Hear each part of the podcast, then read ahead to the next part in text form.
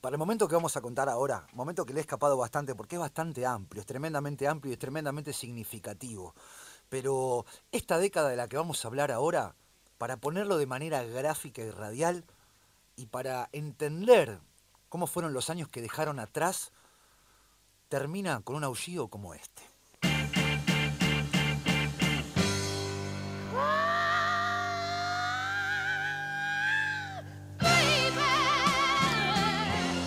Ya que me vuelvo loco, cada vez que la escucho es una de las canciones más trilladas quizá de la historia del rock.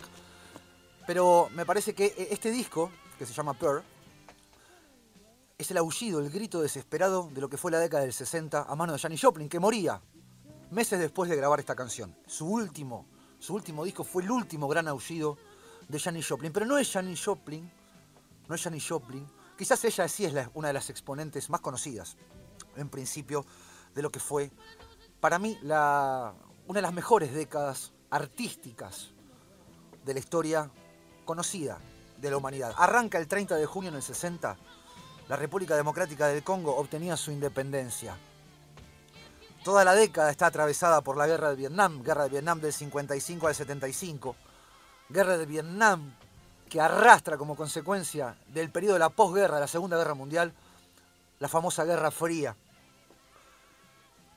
Entre el 12 y el 13 de agosto del 61, por ejemplo, y si me equivoco con algún dato fue porque la memoria fue haciendo que yo ayer escriba en mi casa lo que me fui acordando, porque detesto de alguna manera copiar y pegar de Wikipedia. Entonces me llamo a silencio en ese sentido y cualquier tipo de error vale la pena, al menos en este momento, que es la década psicodélica. Hubo tantos errores, pero hubo muchísimos aciertos. La noche entre el 12 y el 13 de agosto, sin previo aviso en el 61, se construía entero el muro de Berlín y se cerraba el famoso telón de acero.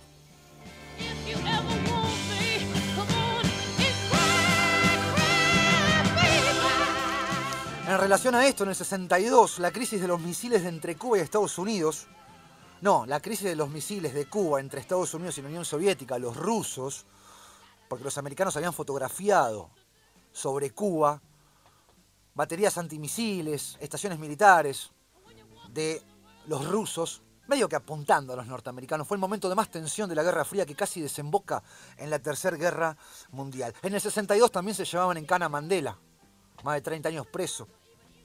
Marchaba sobre Washington en el 63 ya una manifestación afroamericana, afrodescendiente, un montón de negros a manos de Martin Luther King. En el 63 también, Berry Friedan publica La mística de la feminidad, que describe la frustración e inclusive la desesperación de una generación de amas de casa con estudios universitarios, una generación de amas de casa con estudios universitarios que se sentían atrapadas insatisfechas, en cuales sus puestos, más allá de la profesión que tenían, eran o ser secretarias o amas de casa. Este hecho es considerado como el principio de la segunda ola feminista, que duraría, por supuesto, hasta los 80. En el 63, en Argentina, los militares apoyados por varios sectores. Varios sectores, siempre que se apoyaron los, gobiernos de facto, al menos en este país, fueron por la sociedad rural argentina, la gente que tenía la guita, y por la iglesia católica. Cuando cada vez que decían que, la, por ejemplo, la educación debería ser laica. Imagínate. En el 64 la Beatlemanía.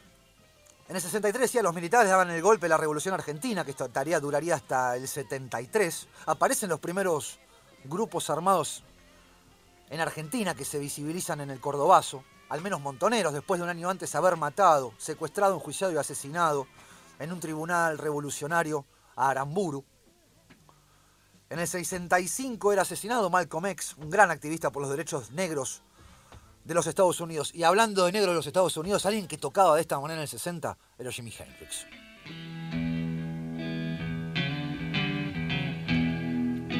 Eso es Hey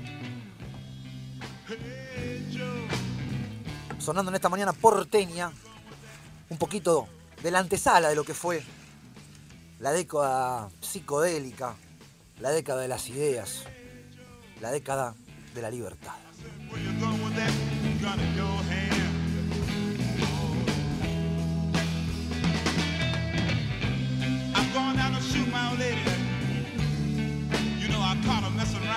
En 1967 hablábamos, arrancamos diciendo que eh, que la República Democrática del Congo obtenía su independencia.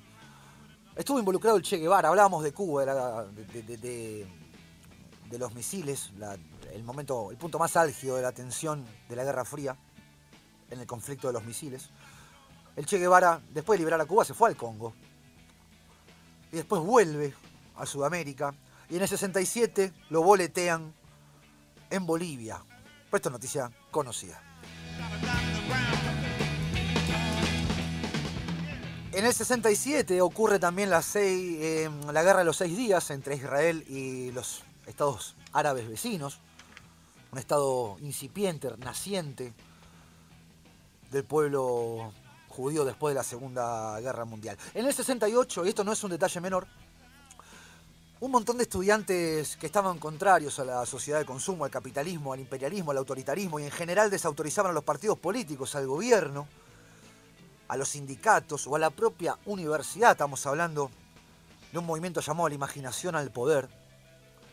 En un mundo en el cual, después de la generación Beat, entre el 40 y el 50, estaba bastante callado, pero como veníamos diciendo, había activistas negros haciendo marcha en Washington.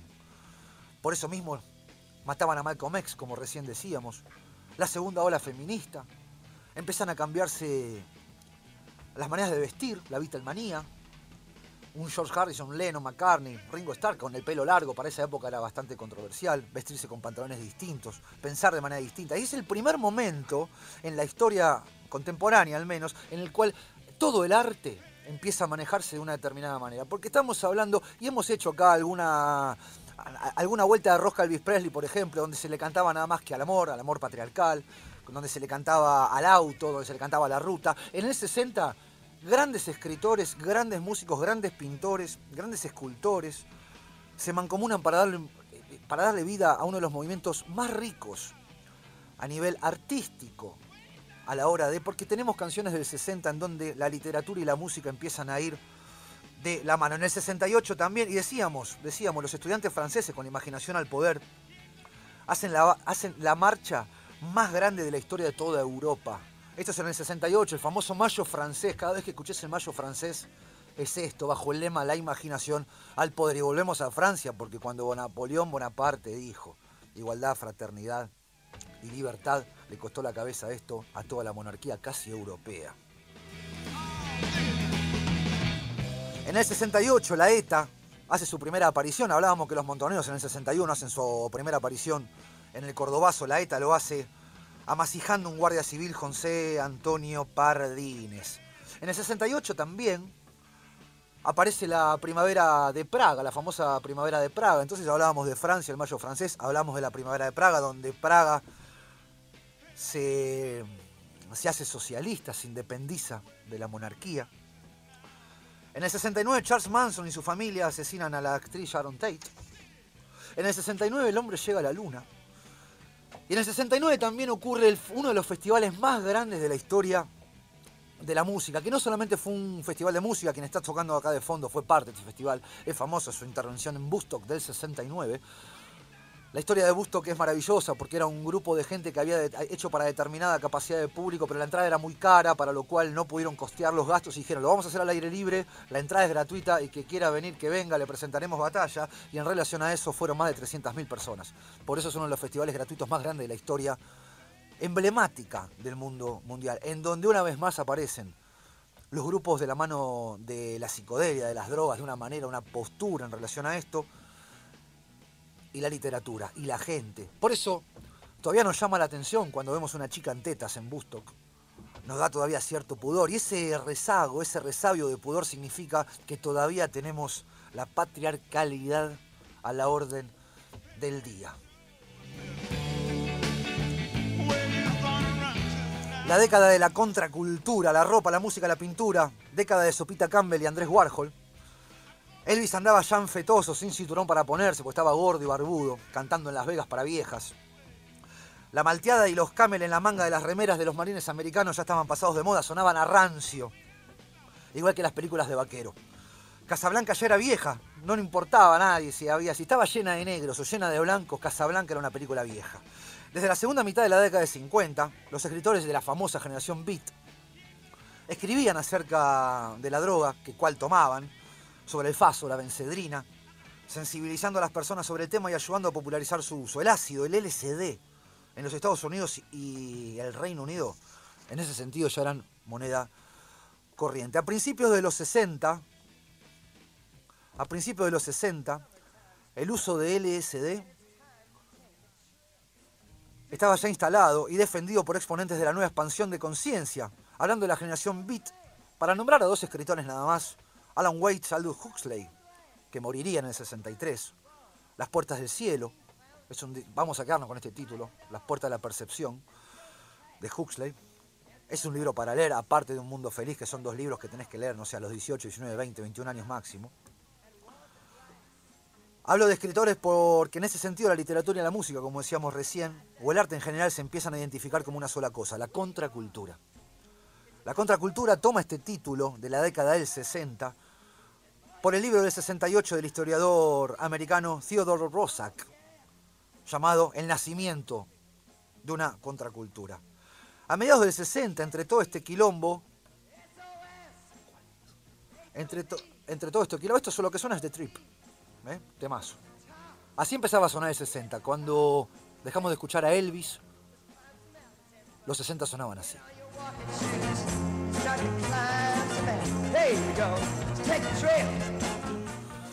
La cuestión que a mediados de esta década, entre tanto quilombo y agitamiento a nivel mundial de la misma década, el estilo de vida psicodélico ya se había desarrollado en California, particularmente en San Francisco, debido en parte a la primera fábrica clandestina más grande de LSD, establecida eh, ahí por un tal Stanley.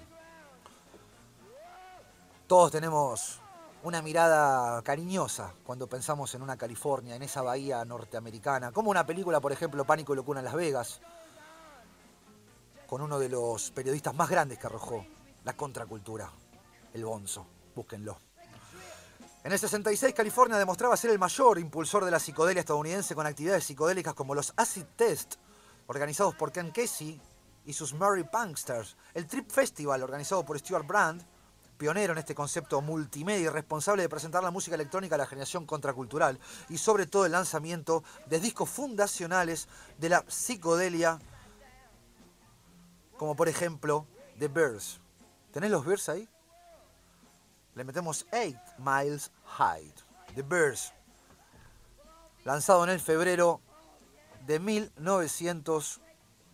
1966. Y hablábamos de todos estos movimientos, porque cuando empiezan a aparecer todos estos conflictos políticos, cuando empiezan a aparecer todos estos conflictos políticos, empiezan a aparecer estas generaciones de jóvenes. Y la década del 60, y la década del 60 es un movimiento de gente joven. Es el primer gran movimiento a nivel mundial del pensamiento universitario, lo cual no es un detalle menor. Otro de los discos clásicos es uno de los músicos más conocidos también a nivel global, que es el señor Frank Zappa, con un disco tremendo llamado Freak Out. Escuchamos un poquito de Zappa.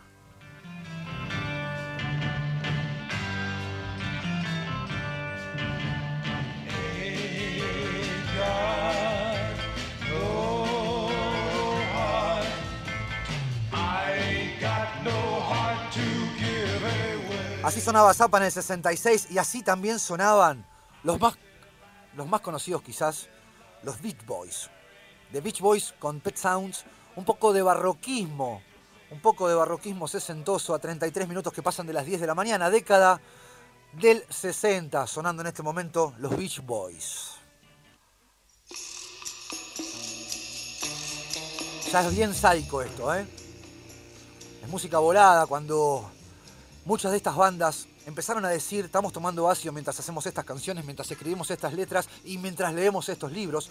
El, el Acid Fest o el Trip Fest es pura y exclusivamente una clara mención de un momento puntual que marca significativamente la década del 60, que nosotros podemos traducir visualmente a esos colectivos amarillos pintados de colores, que todavía podemos, cada vez que hablamos del hipismo, hablamos de la guerra de Vietnam, es un momento en el cual de verdad se le ponían margaritas a los cañones de los tanques.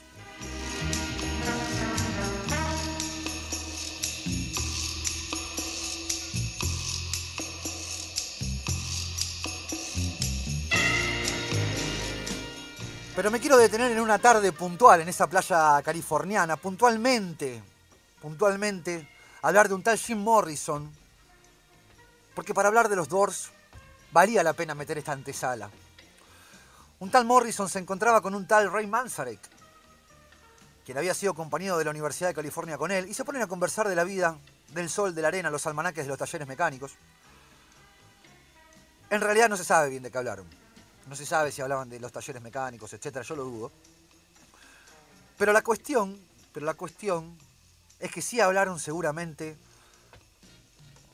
de música, de ácidos y de marihuana. Jim Morrison le muestra un blues que, que había escrito y Manzarek le dice tararéamelo. Y se lo tararea a Morrison. Sentados en la playa, en la arena, pantalón corto. Mientras Johnny Depp y Penélope Cruz estaban al lado filmando Blow, una gran película. Nacían así los Doors. Quizás el exponente más prolífero y profundo y controversial para graficar o para dejar bien en claro de qué se trataba esta especie de comunión entre la literatura y la capacidad de esta de llegar para quedarse adentro de una canción. Jim Morrison, Ray Manzarek, Robbie Krieger y John Densmore, The Doors.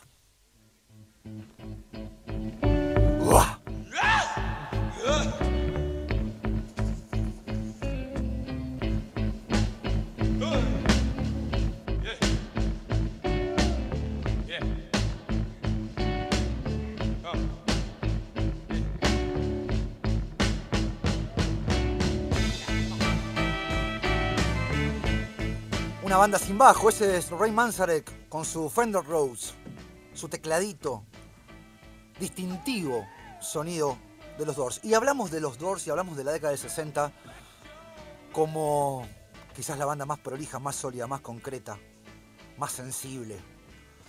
No por algo, porque uno dice, bueno, Manu, te olvidaste 47 escritores, 200.000 pintores, 42.500 diseñadores de moda. En la década del 60 pasaron un montón de cosas y un montón de bandas pero no por algo los Doors son el punto álgido, al menos para mí, y es algo que no puede faltar nunca en tu discoteca.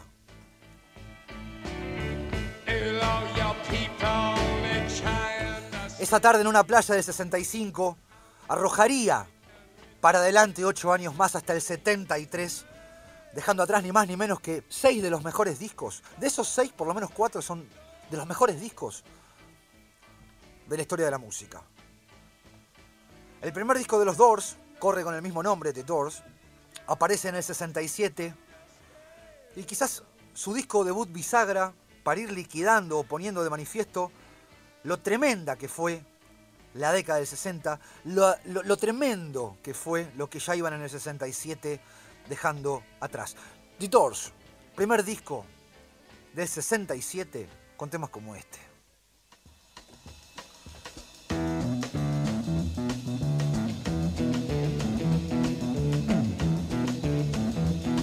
You know the day destroys the night, night divides the day. Try to run, try to hide, break on through to the other side, break on through to the other side, break on through to the other side. Yeah. La cuestión que en el 67, en el 67, eh, salía a la luz Strange Day, que termina por ser disco de oro, el segundo disco de los Doors, con un gran sentido y solidez musical donde se incluye aquella canción que no estaba en el primer disco de Doors, pero es esa canción que le presenta Jim Morrison a Ray Manzarek en una playa dos años antes. En el 67 los Doors sacan dos discos, dos discazos. El primero, como te decía recién, era The Doors, y el segundo es Strange Day, con un tema, con el tema que le da inicio a quizás parte de la historia de lo más significativo que dejó esta década y lo más significativo que para mí dejó la música. Moonlight Drive se llamaba esa canción, suena ahora en que sea rock.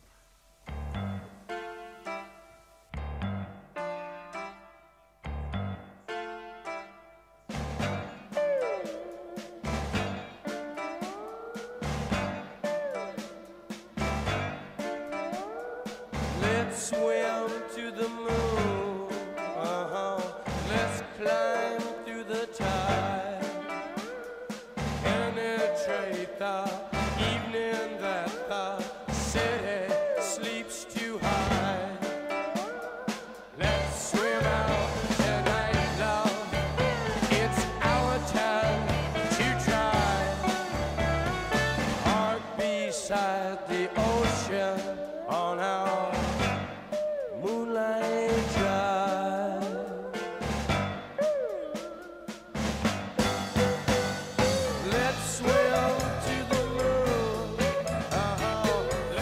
Bien, algunos mensajes que nos van llegando. La verdad que la década del 60 es bastante profunda. A nivel latinoamericano también hablábamos recién de un momento puntual de la historia argentina en relación a las primeras apariciones de las organizaciones armadas políticas, en relación a pensamientos que estaban estrechamente ligados tanto a la descolonización de África, al mayo francés, a la guerra de Vietnam, que también rebotó acá de manera absolutamente saludable, lo que terminó por derivar bastante años después con el retorno de la dictadura, de, la democracia que ha llegado para quedarse. Por eso no fuimos tan puntuales ni tampoco quisimos ser tan profundos para no matarnos a librazos.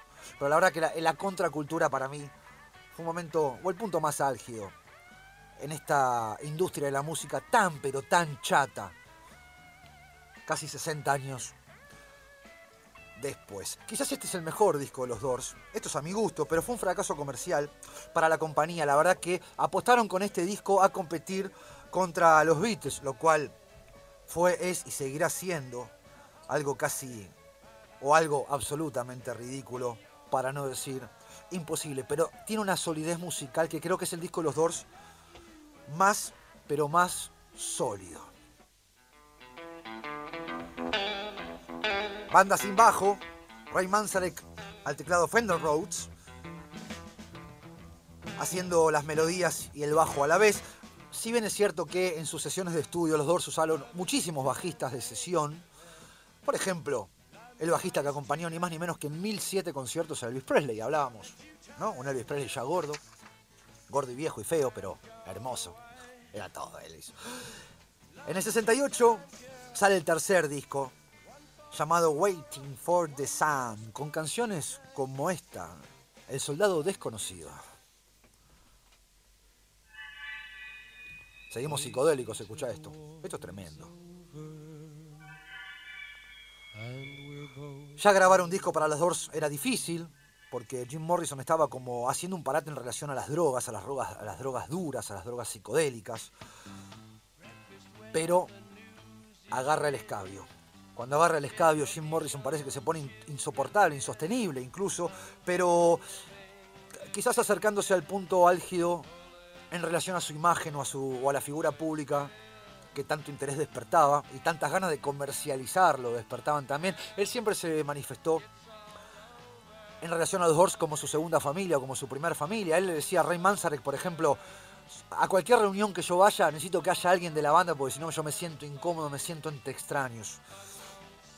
Si bien con este primer disco salen de gira por primera vez, con este tercer disco, perdón, había cierta inestabilidad a la hora de ir a ver un show de ellos. ¿no? Con escándalos con Morrison, hay muchas cosas que son conocidas, de él hablando mal de la policía, creo que en la película de Val Kilmer y Oliver Stone es claro, es una gran película biográfica.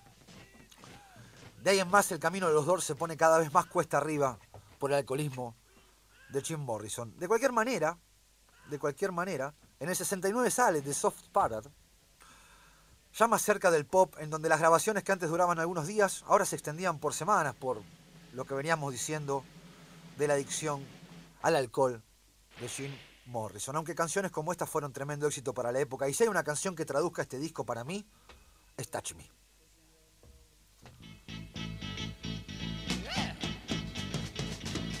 43 minutos pasan de las 10 de la mañana, estamos hasta las 12 en vivo, haciendo un repaso musical de una de las bandas más exponenciales de la década ganada. Come on, come on, come on, come on, now touch me, babe. Can't you see that I am not afraid? What was that promise that you made? Why won't you tell me what she said? En, eh, en el 70, 1970, para ir terminando la década, presentan Morrison Hotel. Representó este disco, si se quiere, la vuelta al ruedo de la banda, poniendo como primer track del disco, como avisando de qué disco se trataba esta canción. La viola al frente. Hay que poner esto en un disco como primer tema. En una banda tan consolidada, con un Jim Morrison tan esquivo, tan borracho, tan alcohólico, tan drogadicto, tan figura pública, nunca quiso grabar un disco por fuera de los Doors. Hubo una presentación en el cual, para hacerse eco de su imagen, el presentador, antes había presentadores a la hora de ir a ver un recital, lo presenta dicen Jim Morrison y los Doors. Morrison no salió a cantar hasta que, por ejemplo, el presentador no volvió, hizo la misma presentación sin decir Jim Morrison. Siempre quiso que las regalías se repartieran en un 25% para cada uno de los cuatro integrantes de la banda. Hay que escuchar los dos.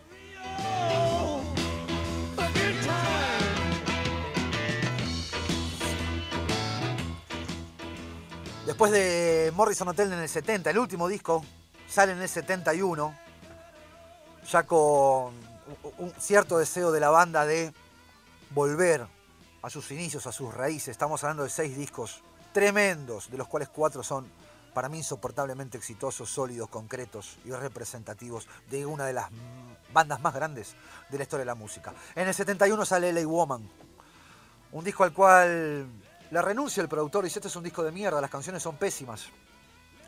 Y si bien ya era muy difícil trabajar con Morrison, él pagó con tremendísima moneda artística y grabó con la banda su último disco que lleva el nombre de esta canción. ¿Qué tema este, por favor? Una polenta. Esto es LA Woman del 71. París cerrando esta década, la década ganada, la década imaginativa, la década del arte. ¿Cuándo volveremos a tener, por ejemplo, una década así?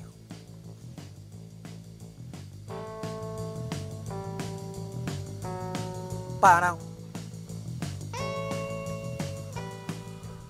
Con un Morrison absolutamente dependiente de su banda, de la cual siempre se sintió un padre protector.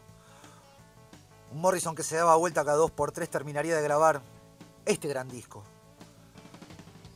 Algunos dicen que se da vuelta en un bar parisino. Algunos dicen y dicen que después lo llevan medio muerto para reavivarlo. Otros dicen, bueno, Pamela, su novia, lo tiene cuatro días muerto en la bañadera y le iba tirando hielo para que no se descomponga. Digo, para hablar de los niveles en los cuales muy arriba, eso es vivir muy arriba, muy al límite. Algunos dicen que que, se da vuelta solo pegándose un baño. La cuestión que estaba con las botas puestas dentro de la bañadera, pero uno dice, bueno, dentro de los parámetros normales nadie se mete con una bota a bañarse. Pero alguien que tomó 10 años ácido sin parar y se picó heroína como loco tranquilamente, eh, eh, eh, es casi un milagro que haya tenido botas. y en relación a eso hay muchas controversias, hay muchos misterios con la muerte de Jim Morrison. Hay algunos que dicen que no murió porque nadie quiere que mueran estos tipos de artistas. Antes de morir a los 27 años, Jim Morrison es parte del Club de los 27, también su, su pareja que era menor que él, muere a los 27 años de sobredosis. Y antes de morirse, le hacen una nota, no me acuerdo el periodista que le hace una nota y ella dice, no, la verdad que él le tenía mucho miedo a las agujas y yo me equivoqué en la dosis y lo piqué yo. De esa misma manera moría Sid Vicious, con una madre picándolo, que tiempo también muere la madre de sobredosis, pero antes de morir también dice, no, lo maté yo porque estaba a punto de ir preso por el asesinato, el femicidio dentro del punk rock de Nancy, la que era su pareja. Vamos a cerrar este bloque a 48 minutos que pasan de las 10 de la mañana con la canción que más me gusta de los dos. Quizás no es una canción tan psicodélica, pero es una canción que a mí me hace bailar desnudo en el living de mi casa en verano después de ducharme. You Make Me Real de Doors sonando en que se rock. Estamos en vivo hasta las 12, psicodélicos en este momento.